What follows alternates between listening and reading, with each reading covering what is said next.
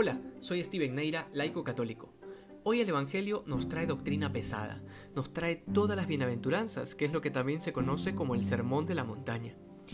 Y sube al monte sobre todo para significar que la enseñanza que iba a dar era mucho más elevada que la que había escuchado el pueblo en toda su vida por boca de los profetas.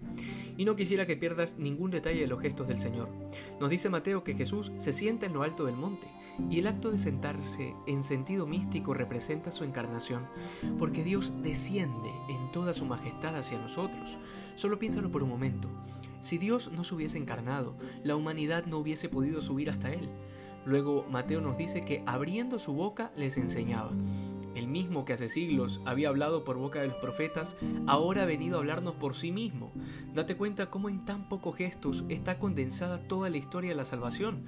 Por eso todo acto humano de Jesucristo también es divino, y por tanto tiene un impacto eterno en el pasado, en el presente y en el futuro.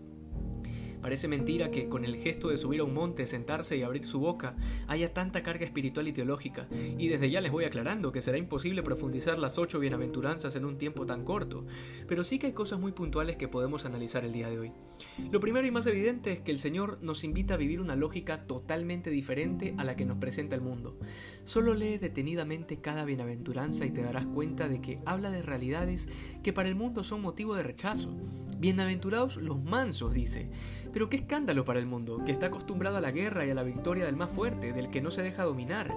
Y para no hablar solo del mundo, dentro de la misma iglesia, ¿cuántos de nosotros hacemos sentir a otros nuestra voluntad a punta de fuerza?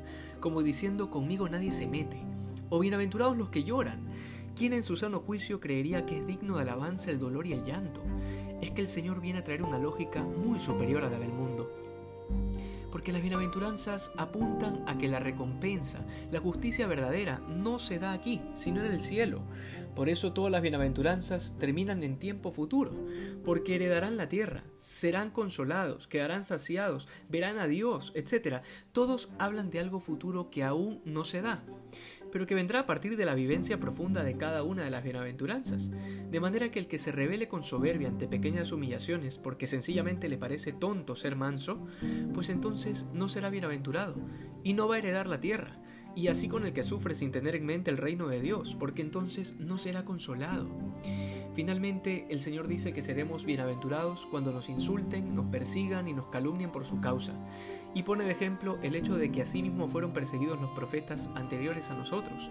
Pues bien, la sentencia de Cristo debe llenarnos de una profunda felicidad y esperanza, de saber que si el mundo nos odia a causa del Evangelio, seremos bienaventurados.